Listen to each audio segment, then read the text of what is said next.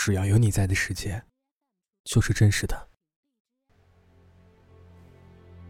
内容原文和最新动态可关注微博 Dino 方浩辰及公众平台迪诺的晚安日记。他第一次觉得，海风吹到脸上，是种久违的问候。他的面前存在两个世界：炽烈的阳光和凛冽的寒风。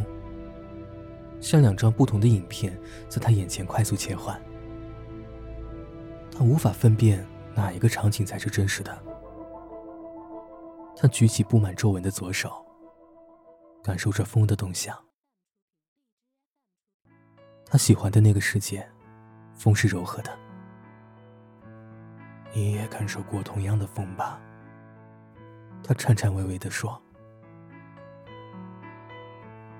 我是什么时候认识艾米的呢？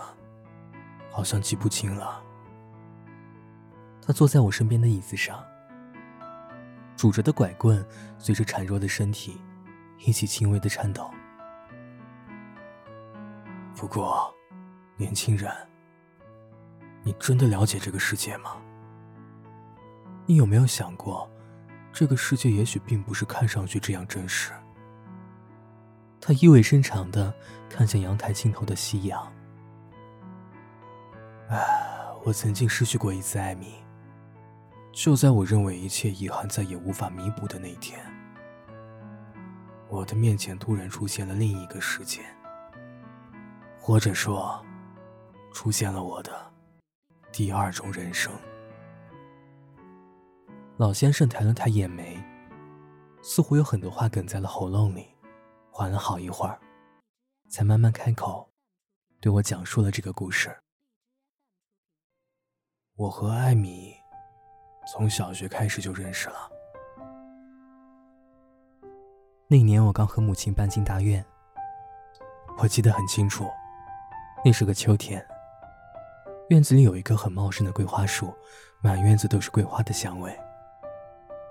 艾米就站在那棵树下。他扎着马尾辫，踮着脚想摘一支桂花。她当时穿着很好看的裙子，那是我以前在乡下从来没有见过的。原来世界上有这么美好的画面呀！我大概是愣在那儿看了很久，直到他回过头，我便立刻跑进了屋子。后来。我到了新的学校，发现和艾米分在了同一个班级。我不敢和其他同学多说话，特别是艾米，甚至连正眼也不敢看她。谁知道是为什么呢？那时候我们都太小了，我甚至一度觉得是我刚搬来那天，对他有所冒犯，所以在心里一直亏欠些什么。说到这里。老先生笑了起来。后来有一天，我和艾米被分配到一个小组打扫卫生。他的身体一直不太好。做完我的分内工作之后，我便主动的开始帮艾米做她的事情。艾米坐在旁边，看着我说：“累不累？”我似乎更来劲儿了，一句话也说不出来。只知道拼命的摇头。就在这个时候，旁边不知道是谁走过来说了一句：“你们长大以后，应该会结婚吧？”就是这句话，像一个魔咒，也影响了我们的一生。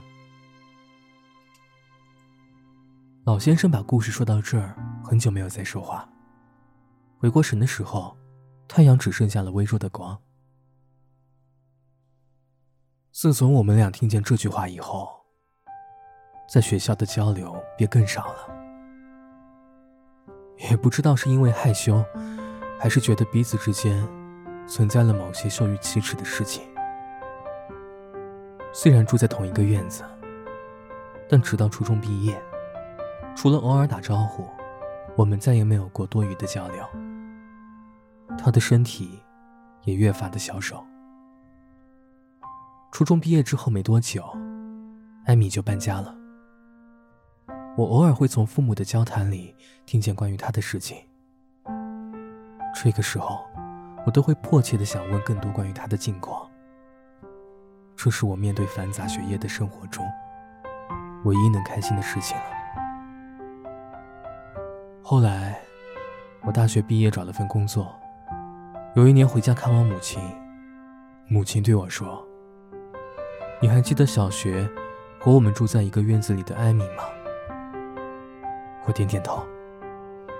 母亲接着说：“哎，他是个好孩子，只是从小心脏不好。昨天听说，他这周已经去世了。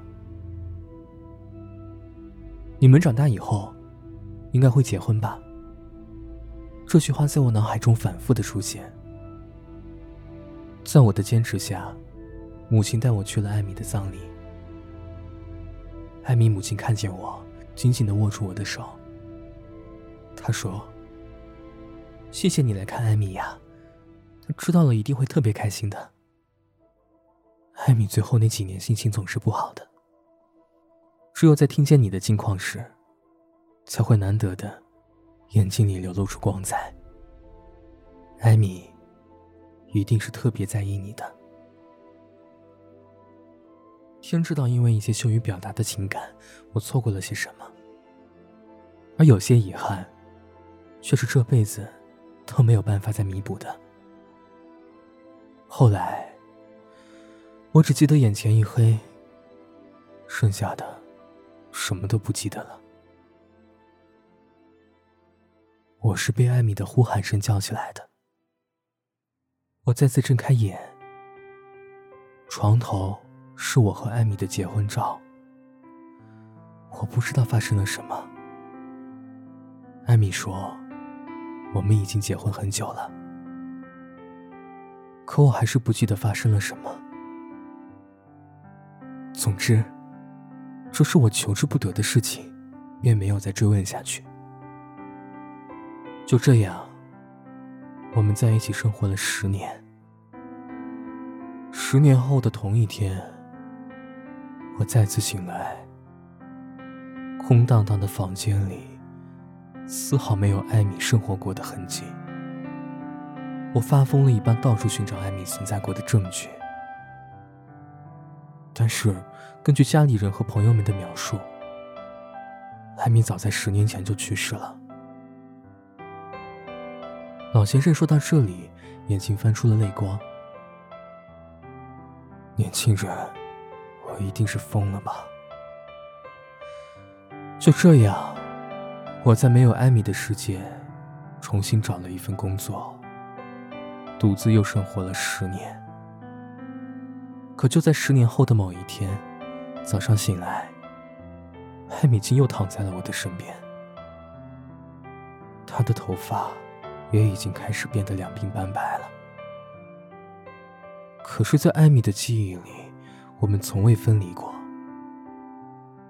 再后来，我和艾米又幸福的生活了十年。可就在上周，艾米又消失了。准确来说，她还是似乎从没有在这个世界出现过。我看着老先生没有说话，我已经分不清他描述的哪一种生活才是真实的。哎，我猜，我一定是穿梭在两个世界里吧。可是我已经老了呀，不知道还有几个十年。如果再等个十年，我会不会再次见到他呀？老先生拄着拐棍，眼睛暗淡了下去。他伸出手，感受着阳台吹进的海风。啊，这里的风没有那个世界的风温柔。我是说，艾米存在的那个世界。